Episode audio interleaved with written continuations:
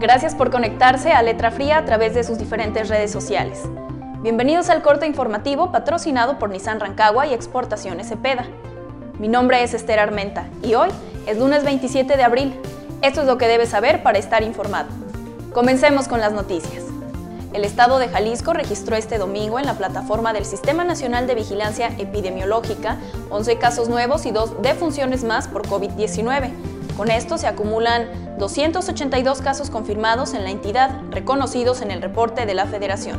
Sin embargo, gracias a la estrategia Radar Jalisco se han identificado otros 5 casos nuevos por parte de los laboratorios de la Universidad de Guadalajara y otros 21 casos acumulados identificados por el laboratorio privado dando un total de 328 casos reconocidos por el gobierno estatal. Por otro lado, la Secretaría de Salud Jalisco notificó este domingo dos decesos. El primero correspondiente a un hombre de 48 años de edad, residente de Tonalá, con antecedentes de diabetes. La segunda muerte fue registrada en un hombre de 43 años de edad, también con antecedentes de diabetes mellitus, residente del municipio de Tlajomulco de Zúñiga. A la fecha, Jalisco suma 25 decesos a causa de coronavirus. La estrategia de prevención no se detiene a nivel local. A partir de este lunes y hasta el 17 de mayo se implementarán nuevas medidas de prevención a higiene en taquerías y puestos de comida ambulante en Autlán. Entre las más destacadas se señala que los comerciantes solo podrán vender comida para llevar. Para que estos establecimientos continúen con su servicio y eviten un apercibimiento, multa o clausura, deben implementar las medidas de higiene y prevención ya establecidas. Con información relacionada al municipio de El Grullo, la Unidad Municipal de Protección Civil y Bomberos de este municipio recibió una donación de 15 mil pesos en equipamiento de rescate. Así lo dio a conocer Walter Omar María Sánchez, director de la unidad, en entrevista para Letra Fría. El equipo recibido consta de dos cuerdas de 70 y 50 metros respectivamente, así como ocho mosquetones de rescate, un cordino de 30 metros y una cinta plana de 30 metros. La información actualizada de operativos y estrategias de prevención solo en letra fría. Esta mañana hablamos con el titular de la Coordinación Municipal de Protección Civil y Bomberos de Autlán, Juan Ignacio Arroyo Verástegui, sobre los resultados de los filtros que implementaron durante el fin de semana. Si quieres conocer más información, consulta el en vivo de Letra Fría ya disponible en la página de Facebook y en el podcast de Spotify. Durante la cuarentena, los colaboradores de Pluma LF permanecen escribiendo sobre los temas más importantes en el contexto actual. Hoy te invitamos a leer la columna La Policía de Balcón, en el espacio de Crónicas al Extremo de Sebastián Extremo, en donde nos habla con firmeza de los tiempos difíciles que nos esperan después de la cuarentena y la urgencia de una sociedad empática que impulse un verdadero cambio ideológico. Las noticias del lunes 27 hasta aquí.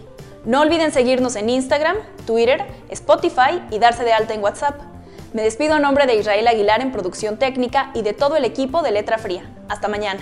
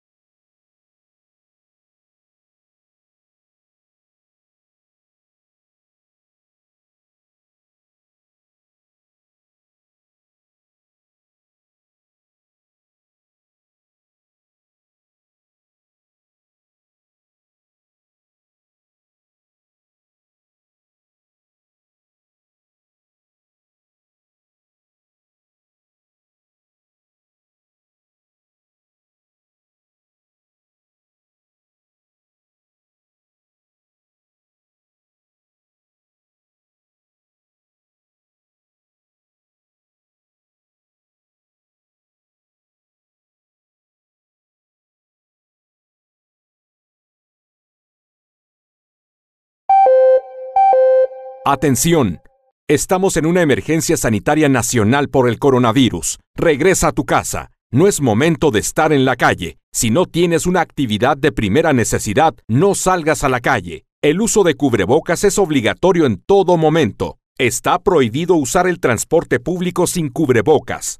Si vas al tianguis, al mercado o a la tienda, ve solo y con cubrebocas. Si vas a comprar comida, pide para llevar y lleva cubrebocas. Si sales a pasear a tu mascota, usa cubrebocas. Habrá sanciones para quienes no acaten estas medidas. Quédate en casa, evita contagios, sanciones y muertes.